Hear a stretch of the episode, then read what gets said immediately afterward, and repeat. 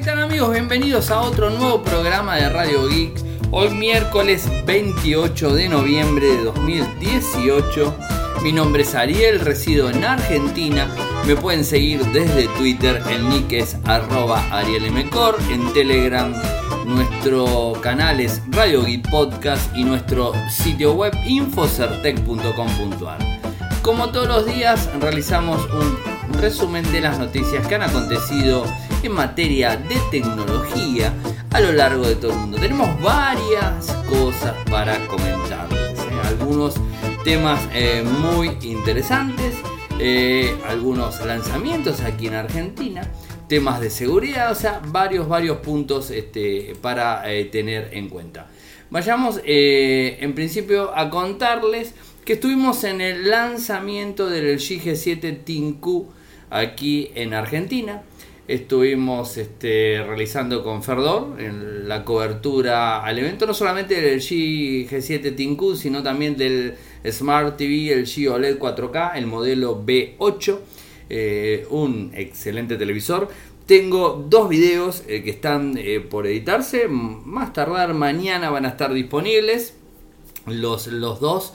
Eh, en donde eh, uno de los directivos de, la compañía nos explica los puntos fuertes que, tiene eh, cada uno de los productos. sobre el, evento de hoy, tuvo una modalidad muy buena, o sea, la modalidad fue ingresar al evento y a cada periodista que entraba se le brindaba un equipo. Entonces, al brindarle un equipo, obviamente podíamos este, tenerlo durante todo el evento. Cuando salíamos se devolvía el equipo, no era que me lo llevé a casa ni Fernando tampoco. Entramos, nos dieron el equipo, con un número se anotó, salimos, devolvimos el equipo.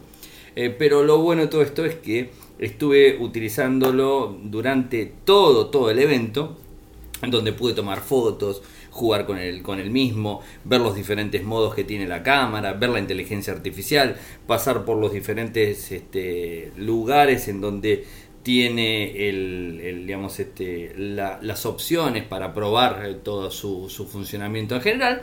O sea que la verdad que hicimos una buena experiencia. No es que terminó la presentación y fuimos a un lugar de prueba, miramos un teléfono, agarramos un poquito, jugamos, no. O sea, lo tuvimos en todo momento. Particularmente saqué un montón de fotos eh, con ese equipo, con el G7. Eh, hice unos videos en 4K que los he subido a nuestro canal de YouTube, youtube.com barra Infocertec. He subido algunos videos eh, como para poder probar cómo se ve en 4K, el sonido, el, digamos, el ajuste. Me moví mucho para, para ver si tomaba el foco, si había... o sea, lo pueden ver ustedes. Es cortito el video eh, la verdad que no lo hice muy largo, lo hice corto. Eh, porque a veces los tiempos cuando uno disfruta de lo que hace, ¿no? O sea, uno está disfrutando porque, porque está eh, jugando con un chiche nuevo, un, equipo, está probando la tecnología, está, es como que el tiempo se hace muy corto a pesar de que sean varias, horas, se hace corto. Y me quedaron un montón de cosas, nos quedaron un montón de cosas sin poder hacer, no grabamos un audio con, con Fer contando la experiencia con el equipo, porque lo tuvimos casi tres horas en la mano los dos, el, suyo y yo el mío, o sea que podíamos hablar tranquilamente del dispositivo, o sea, las primeras impresiones tranquilamente las podíamos dar más allá de que pues vamos a tener uno para probar y, digamos, jugar, un juguetero un poco más y, exprimirlo, pero bueno, las primeras impresiones las tuvimos con el, con el mismo, pero se nos pasó eso y nos quedaron algunas fotos, eh, algunas entrevistas que me quedaron con los directivos para que cuenten un poco cómo es el G-Mobile, bueno, todos los cambios que tiene el G-Mobile en Argentina, que hay cambios, eh, no solamente a nivel mundial, que ahora les voy a contar, hay, un, hay el cambio de la persona importante del G-Mobile internacional, eh, cambia y en Argentina también hubo un cambio. Así que bueno, eh, hay unos movimientos en el G, el G está eh, cambiando el foco a nivel internacional en, la parte mobile y quiere salir de ese, esa caída que tuvo. Aquí en Argentina se vio bastante. Tuvimos con eso, estuvimos con Fernando Jung, que es el, el directivo del G, mm, del G Corea, que habla español. Con él hicimos los videos, este, además nos mostró el televisor, el televisor está muy bueno, en serio, es algo muy interesante, muy finito, van a poder ver las fotos ahí disponibles, así que esto es un poco lo que tengo para contarles del GG7. Mañana vamos a tener eh, la información completa. Para el que quiera escuchar, el valor del teléfono en Argentina está 39 mil pesos. Es un monto elevado. Seguramente el que está eh, sacando cuentas, como les voy a sacar yo ahora la cuenta, 39 mil pesos argentinos son unos cuantos eh, dólares. O sea, estamos hablando de 1014 dólares. Un valor alto si lo cotejamos con el valor que está a nivel internacional del dispositivo. Es un equipo gama alta, es el último equipo que sacó el G en Argentina. Recordemos que el LG tiene dos modelos altos de gama alta, el G7 en el 2018 el G7 Tinku o el G7 común, o el B, y el otro modelo es el B40 o el B40 Tinku, o sea, son los dos modelos, el B40 y el G7. Es como en Samsung el S9 y el S9 Plus, S9 y el Note 9, o sea, son los mismos, o sea, son los modelos de una marca y de la otra. Son los equipos más altos que tiene el G con las últimas características, pantalla OLED, pantalla de alta, digamos, este, alta resolución, pantalla con alta calidad en nits de, digamos, de, visualización, muy buenos puntos eh, por pulgada cuadrada, eso lo vamos a estar publicando en Infocertec, no los quiero aburrir tanto con las características técnicas porque el equipo ya se lanzó hace varios meses y Argentina, como ustedes saben, siempre llega un poco tarde, esto también lo sabemos. Eh, así que bueno, eso, eso por, eh, por un lado. Eh, el B40 tienen intenciones de traerlo, no pasa que va a salir carísimo, pero bueno, o sea, si lo traen, quizás en algún momento se pueda ver. A nivel internacional, como siempre, está más barato, siempre se puede comprar por algún proveedor dando vueltas en el, en el país y en cualquier parte que donde estén lo van a poder conseguir. Esto es, es más que lógico. Eh, interesante, interesante el evento en general. Sobre la pantalla también tenemos que eh, entender algo que me pareció más que interesante es que el refresco de la, eh, del televisor es a 120 Hz, con lo cual podemos utilizar tranquilamente el, televisor, el Smart TV, eh, para gamer. O sea, es un Smart TV gamer, podríamos decirlo de alguna manera. El refresco y lo que tiene que ver con eh, la rapidez en frecuencia general de, del televisor es muy, muy, muy bueno y muy rápido. Eh, con lo cual lo podemos utilizar tranquilamente para, jugar en pantalla grande. Así que el B8 este tiene esa posibilidad. El anterior, el B7, era de 60, este 60 Hz y este de 120, eh, con lo cual estamos hablando de alta, alta velocidad que cuando una persona que conozca de, juegos sabe que se necesita muchos frames por segundo para poder tener los juegos y que corran fluidos. Van a correr igual con un monitor de menos velocidad, pero de alguna manera eh, de esta forma las cosas son diferentes. Bueno, sigamos con, otros temas. Mm, eh, Samsung y Niantic trabajan, juntos, trabajan, sí, obviamente trabajan juntos, mm, si no, no trabajarían, eh, en el juego de Harry Potter. Niantic, la empresa de Pokémon Go, eh, al parecer está eh, este, con algunas acciones eh, con, Samsung para en el Galaxy Note 10, que va a salir en septiembre del 2019, esto tengámoslo en cuenta, estaría sacando un juego de Harry Potter, en donde justamente el Pen haría de la varita, la varita famosa que, que, utiliza Harry Potter, para todo lo que tenga que ver con inteligencia artificial. Eh, más allá de todo eso, Niantic está trabajando en un juego de Harry Potter. Eh, no sabemos si eh, ese mismo juego de Harry Potter va a ser el que va a estar el año próximo con el Note 10. No lo sabemos, pero al parecer la gente de Samsung invirtió tanto como 40 millones de dólares en Niantic para sacar algo específico. Que tampoco parece raro, porque si a su vez recordamos eh, lo que pasó este año eh, con Fortnite, o sea, con, con, el Note 9, con Fortnite, que, salió primero con, con, su dispositivo y después se salió directamente para todos los equipos Android. Eh, bueno, o sea, hay que hay que entender de que podría llegar a suceder algo eh, parecido el año próximo con, eh, con el juego de Harry Potter. No lo sabemos. Igual falta muchísimo tiempo y seguro va a haber algo antes. Pero puede llegar a ser un gran, un gran éxito eh, con la varita, ¿no? O sea, en este mundo de inteligencia artificial y empezaremos a ver nuevamente la gente eh, jugando por la calle. Eso tampoco quita la posibilidad de que con otros dispositivos se pueda jugar al, juego de Harry Potter, ¿no? Bueno, o sea, veremos a nivel inteligencia artificial, perdón, en realidad aumentada, a nivel realidad aumentada, como fue Pokémon Go, ¿no? O sea, el mundo en sí, que era el mundo con Pokémon Go de, por medio, ¿no? Eh, por otro lado, y, volviendo a, lo que les contaba del chip, en el tema de la estrategia a nivel mobile, de forma internacional, eh, hay un cambio. O sea, eh, el cambio del Xi eh, se dio cuenta en el 2018 que no les está yendo bien las cosas, del 2015 que no están para nada bien y todo lo que tenga que ver con la parte mobile viene mm, en caída libre, digamos, o sea, no se viene vendiendo, se viene cayendo, si bien los equipos tienen innovación, tienen esto, tienen otro, los equipos son costosos, no se compran. Y seamos sinceros, los equipos que se venden solos, las marcas que se venden solos en el mundo son Apple y Samsung, eso lo sabemos todos.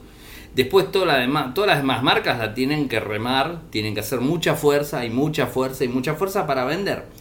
Y el G las cosas las hace bien, pero eh, no llega a cumplir las expectativas de los usuarios. Esa es la, realidad.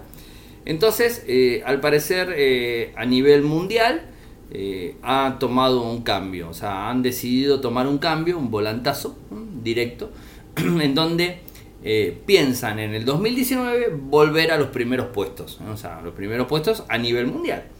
Y esto es como cambiando en principio el directivo más importante de la parte mobile. Esta persona se llama Brian No, creo que así se dice, y va a tomar eh, digamos, posición el primero de diciembre y va a dirigir la división mobile internacional. Va a llevar todo lo que tenga que ver con esto. Eh, según la compañía dicen que es un experto en cambios ¿eh? y que dicen que es la persona necesaria para esta división. ¿eh? Esto es un poco lo que, lo que dicen. él llevó adelante varias divisiones, como por ejemplo de entretenimiento, y subió un montón en su momento. De hecho, está bastante arriba, porque recordemos también que el G no es únicamente móvil, sino el G es una empresa muy grande con muchos rubros, en donde desde aire acondicionados, línea blanca en general, laderas, lavarropas, televisores, eh, aspiradoras, este, licuadoras, yo que se tienen de todo realmente. En, en, otras partes del mundo hasta portátiles tienen, o sea, acá no, pero en otras partes del mundo tienen de todo, o sea, se, puede encontrar cualquier cosa. Y además móviles. ¿eh?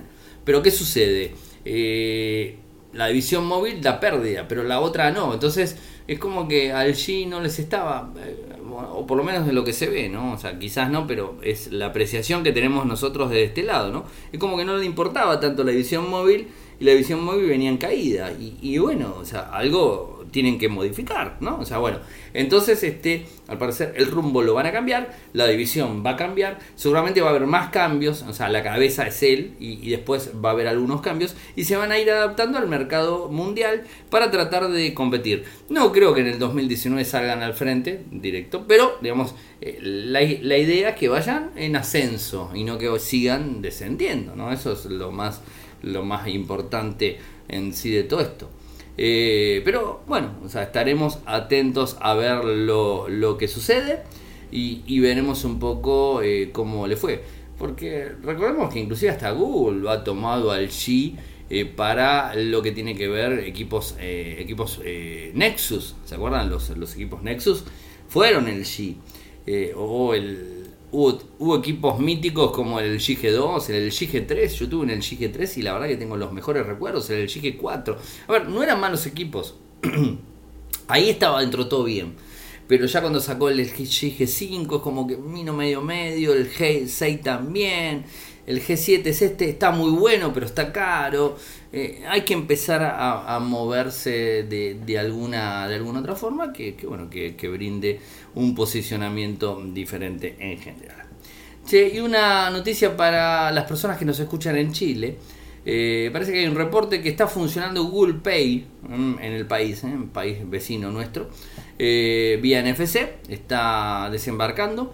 Y va a añadir ya digamos varios servicios. O sea esto es por el momento es algo que se dio a conocer. Eh, todos los que tengan equipos compatibles con Android Pay, obviamente tienen que tener NFC, si no, no funciona, eso no hace falta que lo diga, van a poder unirse a la plataforma sistema de fidelización de varios comercios o empresas como Starbucks, Walmart, eh, Walmart Chile, Latam Chile, Subway, Burger King, Hard Café y un montón más dando vueltas. Es interesante ver cómo avanza, esperemos que también llegue a nuestro país Argentina. Bueno, no, no, este, no lo dejo totalmente eh, fuera porque calculo que en algún momento lo vamos a tener también por estos lados. Eh, ¿Qué pasa con el telefonito de Palm? Este teléfono chiquitito, eh, que, lo vimos hace muy poco, un ultramóvil, o una pantallita miniatura, o sea, una, a lo que vemos hoy, ¿no? O sea, un tamaño de pantalla de 3.3 pulgadas, 1280 x 720 de píxeles, 445 ppi, una muy buena resolución, pero una pantalla chiquitita. Un microprocesor, un 435 igual con el Snapdragon, eh, 3 eh, GB de RAM, 32 interno, un Adreno 505, una cámara principal de 12 con flash LED, una cámara frontal de 8, 4G, USB Type-C, IP68, una batería de 800 mAh, re livianito 62,5, viene con Android 8.1 y bueno, hasta el momento sabíamos que, o por lo menos eso era lo que pensábamos, que solo iba a tener, eh, digamos, exclusividad con Bryson en Estados Unidos, pero parece que no. Ahora está disponible en España y con exclusividad con Vodafone. O sea, Vodafone sería la empresa que lo va a tener disponible y se puede comprar por 371 euros con un montón de, tarifas, o sea, diferentes tarifas que va a variar el valor del equipo. Ahora, si lo queremos comprar eh, de forma fija, eh, en un pago único libre sería 410 euros. Es un valor alto, vamos a ser sinceros, eh, pero es un teléfono que está pensado eh, para un determinado perfil de, una persona que no quiere un teléfono tan grande, 3.3 pulgadas, es muy chiquitito y tiene, digamos, funciones básicas, buena capacidad, un microprocesor que funciona más que bien, el 435 de 8 núcleos funciona más que bien. Eh, son A53 a 1.4 GHz. Eh, funciona en muchas tabletas. De hecho, yo tengo una tableta Huawei acá que tiene ese mismo micro y es de 10 pulgadas y funciona muy bien. Con lo cual les puedo asegurar que no hay problemas y es una pantalla de 10 pulgadas. Esta es una pantalla de 3.3, con lo cual va a funcionar más rápido todavía, ¿no? 3 GB y 32. Mi tableta tiene 3 GB y 32. O sea, fíjense, y el Adreno 505. Eh, y bueno, y, la verdad que, soporta perfectamente todo. Así que no deja de ser un mal teléfono. Lo que sí me parece un poco elevado eh, el costo. Eh, pero bueno, es, este, es lo que hay y seguramente hay un nicho de personas que van a estar más que contentos con un equipo de estas características. Algo a tener en cuenta es que está habiendo una campaña muy, muy grande relacionado al phishing en cuentas de Spotify. Eh, tengan siempre eh, presente que van a recibir correos, esto no va a haber forma, no hay filtro que eh, lo, digamos, lo elimine completamente o lo bloquee completamente el phishing o tratar de mm, digamos, este, engañarnos, pescarnos, engañarnos para robar credenciales de acceso de usuarios válidos de una determinada plataforma. En este caso se está viendo una campaña de phishing muy grande para el robo de credenciales de usuario de la plataforma de streaming Spotify, ¿eh? Eh, en donde los envía a una, a una página web eh, que llega vía correo electrónico, una página web que es muy muy similar a la página web real y los usuarios se pueden confundir, ingresan los datos y cuando se ingresan los datos automáticamente mm, tenemos un problema porque se están tomando los datos se pueden dar cuenta porque eh, figura para confirmar la cuenta. Jamás, y esto ténganlo más que presente, jamás ningún servicio les va a enviar porque si una confirmación de cuenta que ustedes no hayan pedido. Si ustedes registran un nuevo servicio, eh, un servicio X, con un correo electrónico de ustedes real, cuando terminan de completar el formulario, puede que ese servicio les envíe, de hecho le va a avisar la página oficial de ese servicio, le va a decir, le vamos a enviar un correo electrónico en inglés, en español, lo que sea, le vamos a enviar un correo electrónico a su cuenta de correo tanto para verificar que es el correo válido. Pero ahí sí lo envía, pero lo envía una vez para verificarlo no lo envía siempre, no lo envía de forma automática cada tanto tiempo. Ah, vamos a verificar si esta persona tiene ese correo. No, no lo envía, lo envía a la vez que nosotros activamos el servicio o hacemos una determinada gestión de forma puntual nosotros en la plataforma. Si recibimos un correo a destiempo, en cualquier momento de, los, en un día cualquiera, eh, no le prestemos atención, eliminemos ese correo, no hagamos clic porque no le van a pedir una verificación de autenticación ni nada que le, se parezca de un banco, de un servicio, de un streaming, de lo que fuese. No va a pasar. Y esto es como se abusan de nosotros. Después decir, no hackearon. No, no nos hackearon. Lo que hicieron fue enviar algo por si nos pescan, o sea, el phishing, nos tiran una caña, nosotros agarramos eh, ese anzuelo, lo mordemos y vamos directamente y completamos los datos y estamos entrando en un servidor web que no existe, en un servidor web sí que existe, pero es fraudulento, es de, un, de una, digamos, de una campaña para ser dictada directamente bajo las, eh, la opción de cibercriminalidad, por así decirlo. Eh, entonces, bueno, hacemos clic, entramos los datos y nos terminan robando los mismos. Eh, y bueno, es un, es un determinado problema. Después nos quedamos sin esa cuenta, o nos roban dinero, o toman esos datos para otras cosas, las venden, la información. Bueno, o sea, tengan siempre presente este tipo de cosas. Estén atentos porque cada vez hay más y más cosas oficiales que parece eh, que se están dando y, parece que fueran oficiales realmente y no lo son porque lo maquetan de una manera para tratar de engañarnos. Eso se llama ingeniería. Eh, la, lo, que sería la ingeniería eh, para eh, tratar de eh, engañarnos, o sea, ingeniería social, no salía la palabra, estoy medio duro. vamos, les cuento que mi garganta no está del mejor, en el mejor de sus momentos, ayer la tuve muy bien, hoy ya no tanto.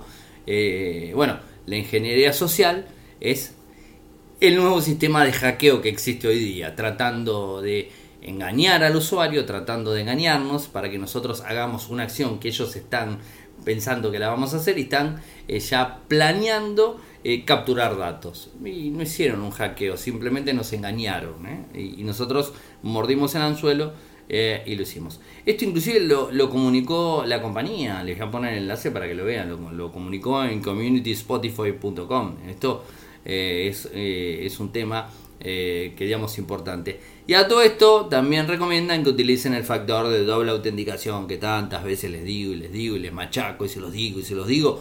Utilicen el sistema de doble autenticación para todos los servicios.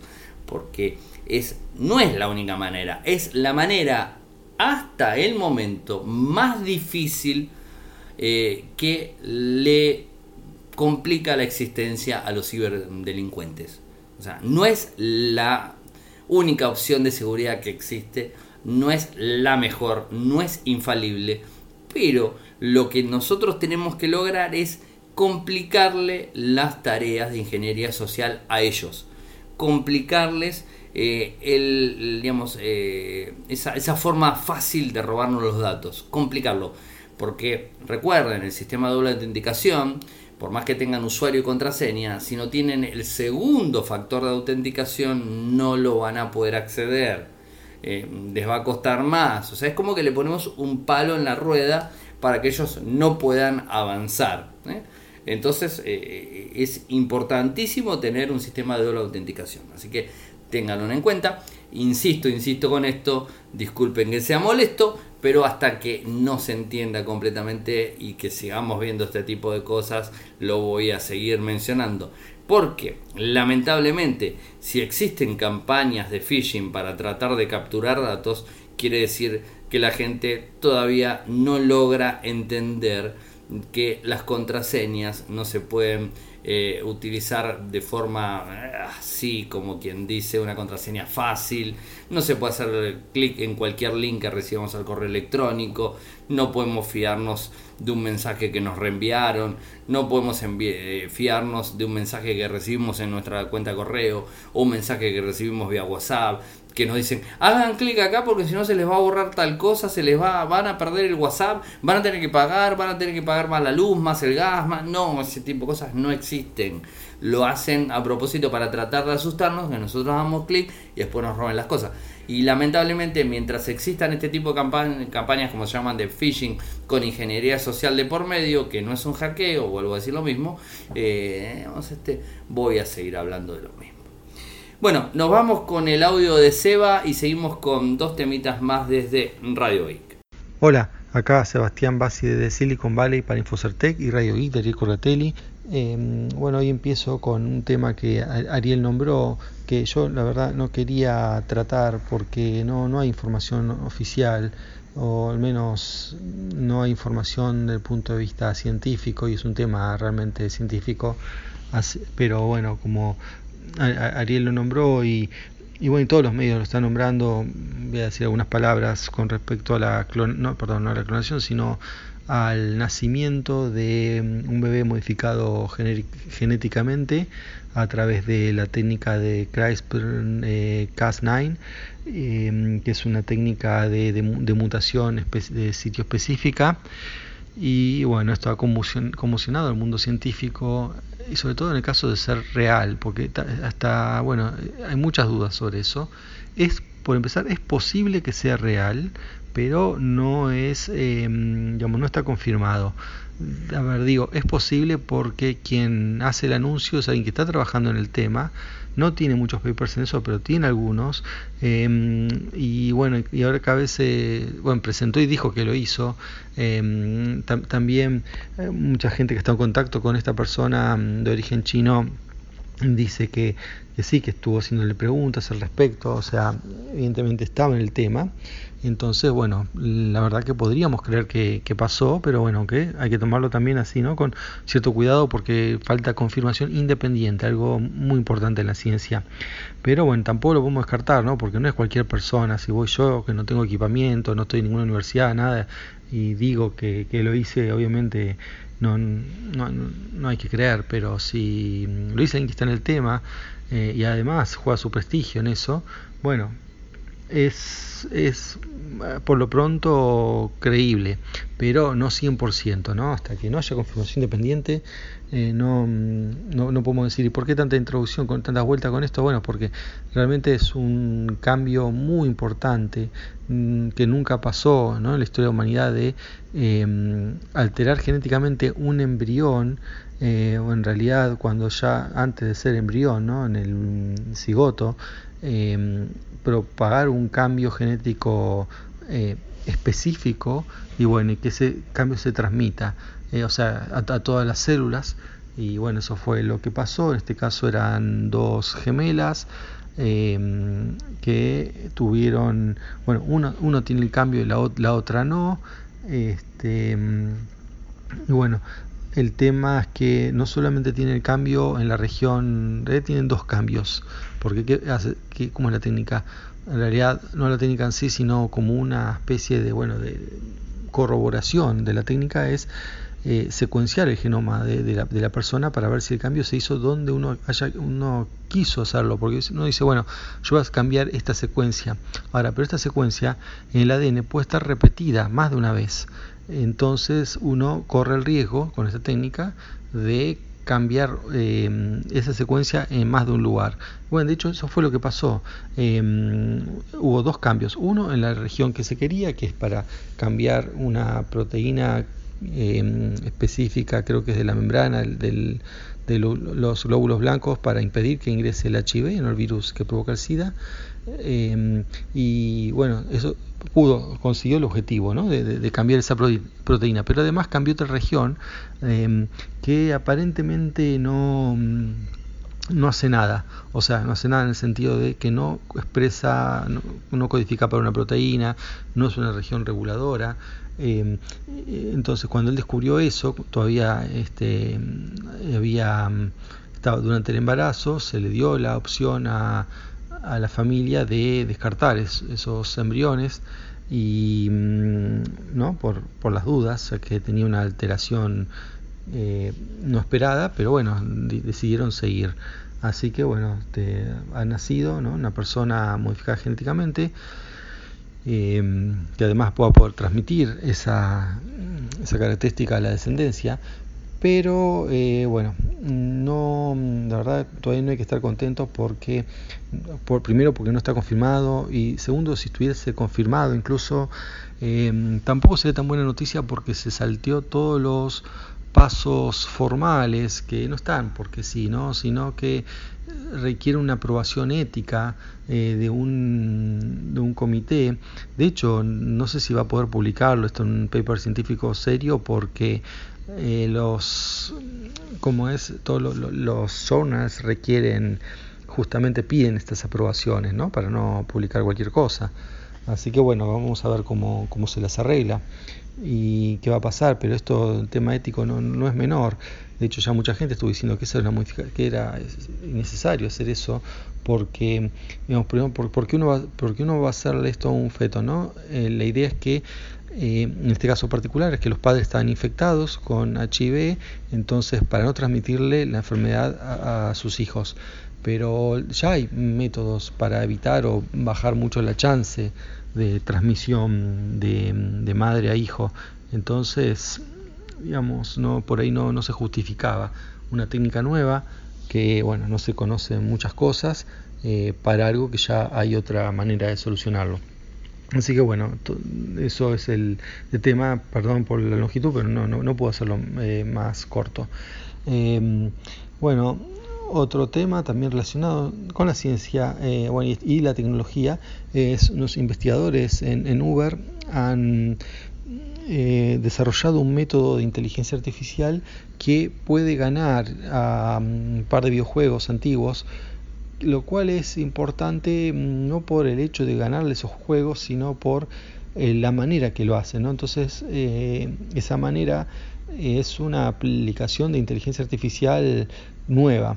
O sea, ¿qué, me refiero con la manera? Es el, método, por ejemplo, para ganar videojuegos hasta ahora los métodos de inteligencia artificial lo que hacen básicamente es mm, se lo alimenta con gente que juega bien y en base a eso trata de copiar y aprender ¿no? las técnicas, porque uno muestra jugando dos niveles y aprende eh, las reglas, las técnicas, sea, qué objetos esquivar, qué objetos conseguir, ¿no? cuándo y todas esas cosas, para después aplicarlo y, superar el resto de los niveles.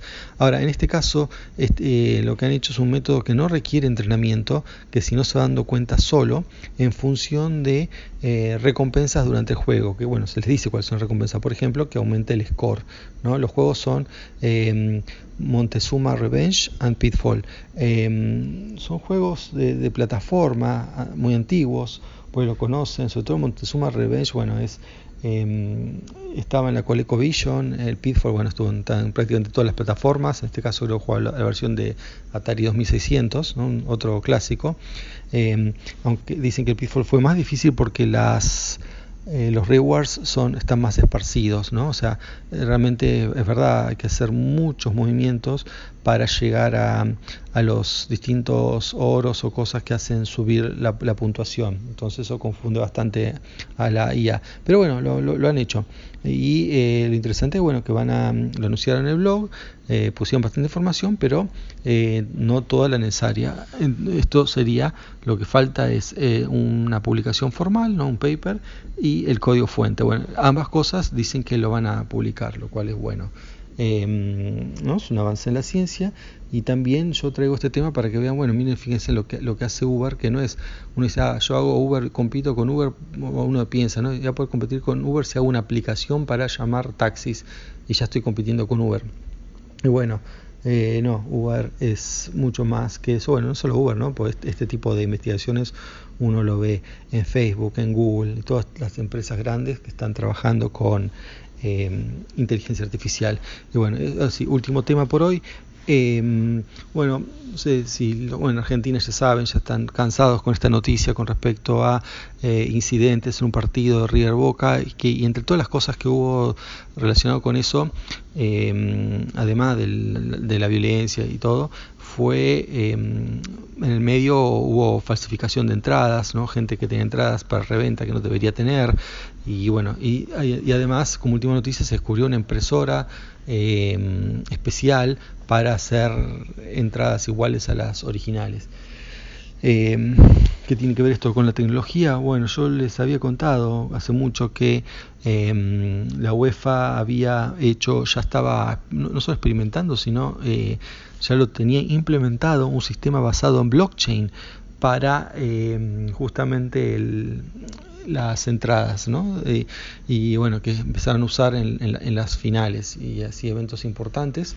No, o sea, blockchain, ¿no? La, la, digamos, el fundamento de todas las criptomonedas que se usa justa una de las aplicaciones que tiene es la inmutabilidad del registro, ¿no? que uno puede decir, bueno, acá cada entrada en definitiva no es más que un número, se emitió, se emitieron tantas, son estas, se emitieron en tal momento y, se, y, por ejemplo se las puedo asociar, no sé, con otro, con un DNI o con alguna otra información de cada persona. Entonces esto evita Está bien, uno puede falsificar un papel, siempre va a poder falsificar, se falsifica eh, billetes, cualquier cosa se falsifica. Ahora, pero eh, en cambio, alterar el registro de una base de datos distribuida, eh, bueno, es otro, es otro tema. Y bueno, no sé, habría que ver eh, ¿no? si esto está desde Europa, pero bueno, todo pertenece al mismo organismo internacional que, que controla el fútbol, que es la FIFA.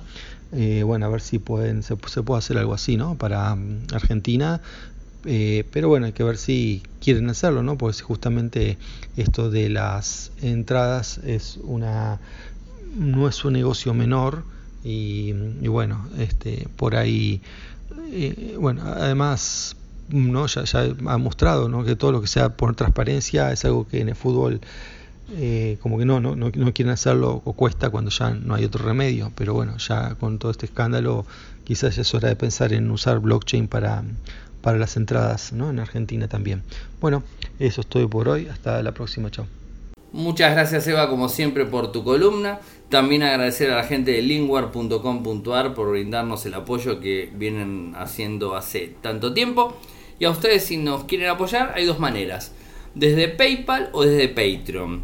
Desde PayPal ingresan a paypal.me barra arielmcor, paypal.me barra arielmcor, van a encontrar un cero, van a poder ingresar de un dólar hasta lo que ustedes quieran, un euro hasta lo que ustedes quieran, sin ningún tipo de restricción y se lo vamos a agradecer muchísimo.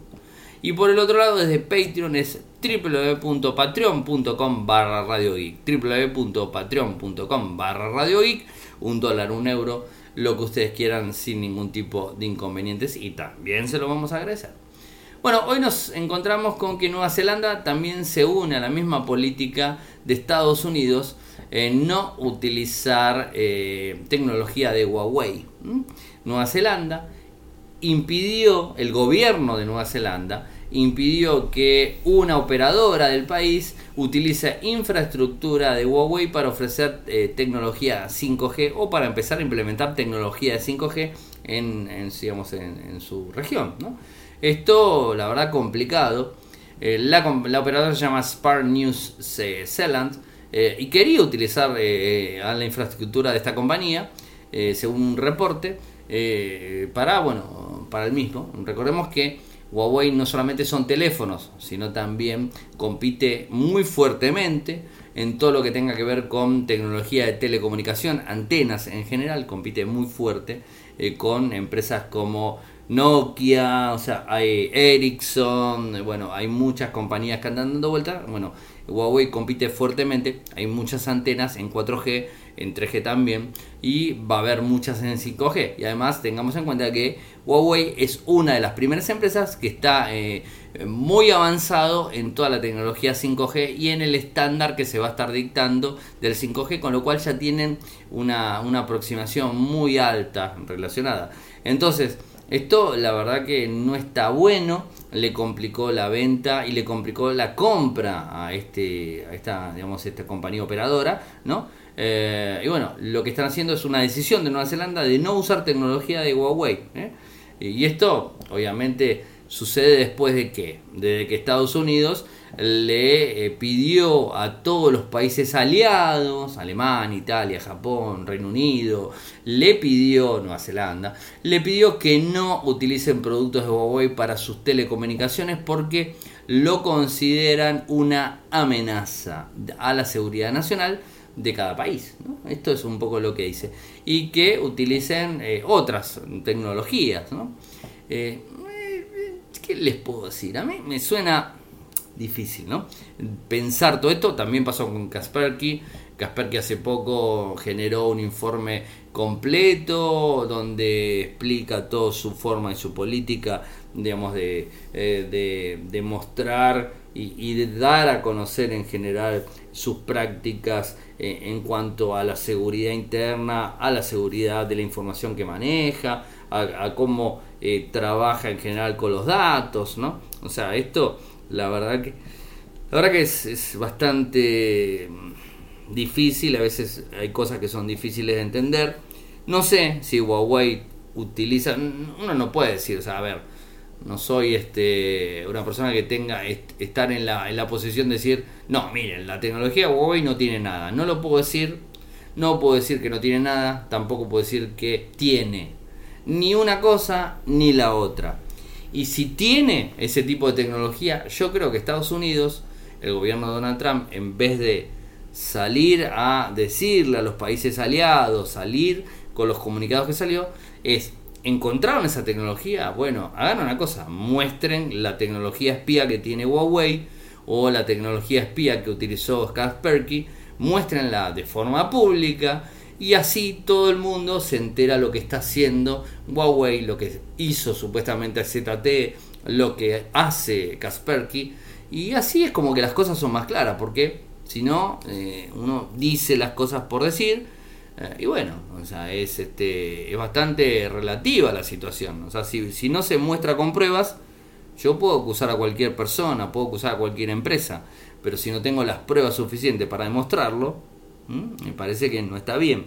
Y además, en el caso de Estados Unidos, claro, sale diciendo esto y no se hace problema porque obviamente es Estados Unidos y no le van a ingresar una demanda millonaria o esto o lo otro, pero eh, digamos, es complicada la situación. Creo que no está bueno, no está bueno que sea esto si no hay una prueba consistente y que lo estén mostrando. Con esto no quiero decir que estoy a favor de Huawei, de ZTE, de Kaspersky, no estoy a favor de nadie. A ver, si hay una prueba, que salga y que se descubra y que se dé a conocer, como pasó con, Facebook, que se descubra y que se muestre y que se castigue, si hay que castigar, que se multe, eh, todo, lo que, todo lo que sea necesario para que las cosas funcionen como deben funcionar y que eh, los, este, los dispositivos, los sistemas, el software, funcione para lo que tiene que funcionar y no para otra cosa, no para robar información. También el Supermicro estuvo ahí en la mira dando vueltas, o sea, es como que hoy por hoy salimos a decir cualquier cosa de cualquiera y ya está, ¿no? Es, es bastante, bastante delicada la situación. Eh, lo cierto es que las empresas eh, pierden, eh, pierden un montón de, de digamos, de, de, credibilidad y un montón de cuestiones por, por estas decisiones que a veces creo, ¿no? Y más, a ver, eh, tampoco soy político, eh, pero me parece que a veces están tomando medio así como con, mm, o sea, como un, como un recelo, una bronca, algo. Fíjense lo que pasó con ZT, ZT se bloqueó completamente en Estados Unidos, después hicieron un arreglo, empezó a entrar de vuelta. Entonces uno dice, pero si espía o no espía. Ah, ahora antes espiaba, ahora no espía. ¿Cómo es la historia? O sea, ¿espiamos o no espiamos? ¿Eh? Entonces, hay que tenerlo un poco, un poco en cuenta. O sea, si te tengo bronca, digo que me espías y con eso te arruino el negocio. O sea, eso también no es muy fuerte, ¿no? Recuerden el, bloqueo que, se le hizo también desde cosas de Estados Unidos hacia, hacia sus productos como Huawei, donde no pueden utilizar tecnología, no le puede vender Estados Unidos, o sea, empresas de Estados Unidos no le puede vender tecnología a Huawei. Son cosas que a veces uno no, no termina, no, no termina bien de entender entender la, la situación, ¿no? Eh, pero a nivel de Cambridge Analytica, el gobierno norteamericano nos salió a decir muchas cosas al respecto. ¿eh? El nuevo gobierno norteamericano, a pesar de que se benefició de lo que hizo Cambridge Analytica. ¿eh? Entonces, bueno, a veces cuando depende, depende de lo que venga, depende de lo que sea, te voy a agarrar y te voy a decir que haces esto o haces el otro. Bueno, cosas que pasan. Es una lástima. Pero bueno, yo simplemente desde mi lado les cuento lo que veo. Eh, y el último tema que, me queda aquí para comentarles es el Project Fee. ¿Se acuerdan? El Project Fee, la eh, línea virtual, o sea, el sistema de, telecomunicación virtual que, quería empujar la gente de Google en Estados Unidos, la OMB, el clásico OMB. Bueno, ahora se llama Google Fee. Y también eh, puede ser utilizado con iPhone. Recuerdan que estaba bastante cerrado el sistema virtual con roaming. Eh, bueno, estaba cerrado de alguna forma. Bueno, ahora empieza a funcionar eh, también con iPhone, con muchos este, Android en sí. El, abono está, en principio está en Estados Unidos.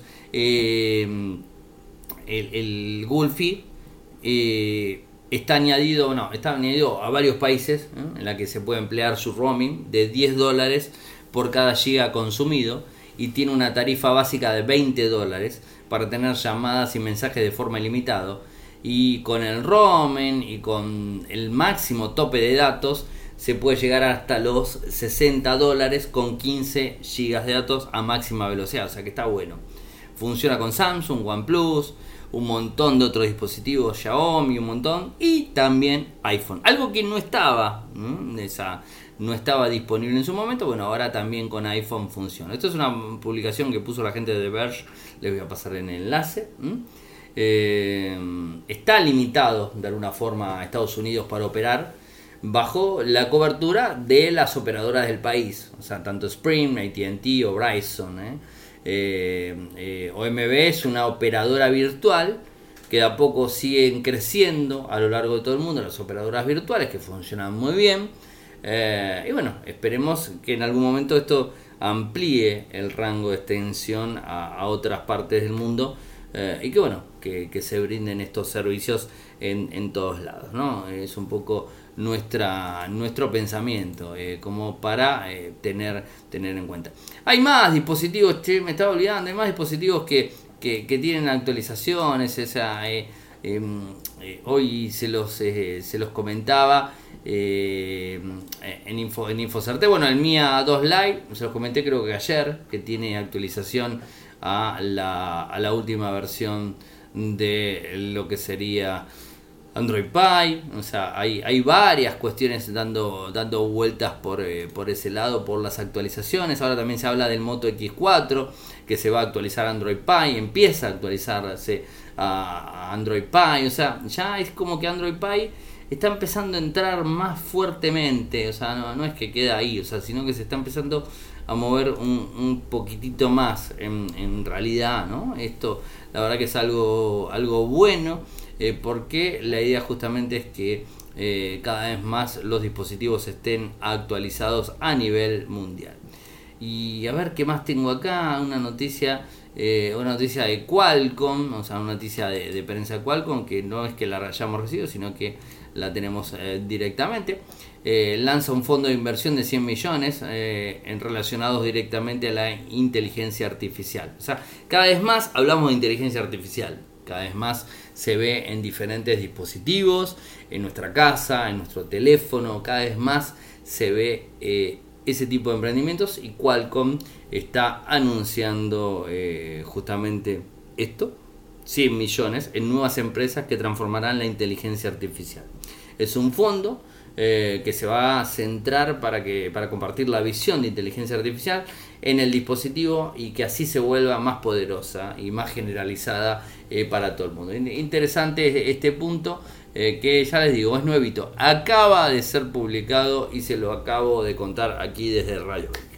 Bueno, llegamos al final del eh, programa. Saben que pueden seguirme desde Twitter, mi nick es arroba arielmcor. En Telegram nuestro canal es Radio Geek Podcast. Si se quieren comunicar conmigo lo pueden hacer de forma personal.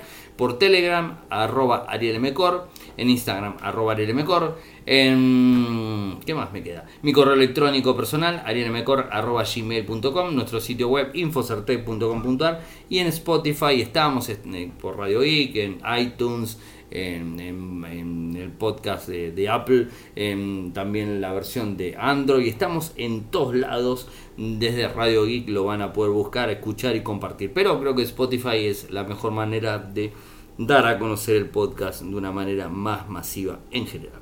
Gracias por escucharme y por tolerarme mi voz. ¿eh? Disculpen los, este, los baches que hubo, eh, pero en algunos momentos la garganta me ha traicionado. Estoy mejorando, o sea, la verdad que estoy de un 100% estoy más, más o menos en un 80%, pero ese 20% capaz que me ataca en el medio del programa cuando hablo mucho tiempo y me arruina la grabación y bueno, esas cosas que no puedo andar recortando, porque si no también se escuchan mucho los recortes, entonces trato de hablar y en algún momentito que es como que me quedo y se me complica un poco por ese lado. Bueno, será hasta mañana. Chau.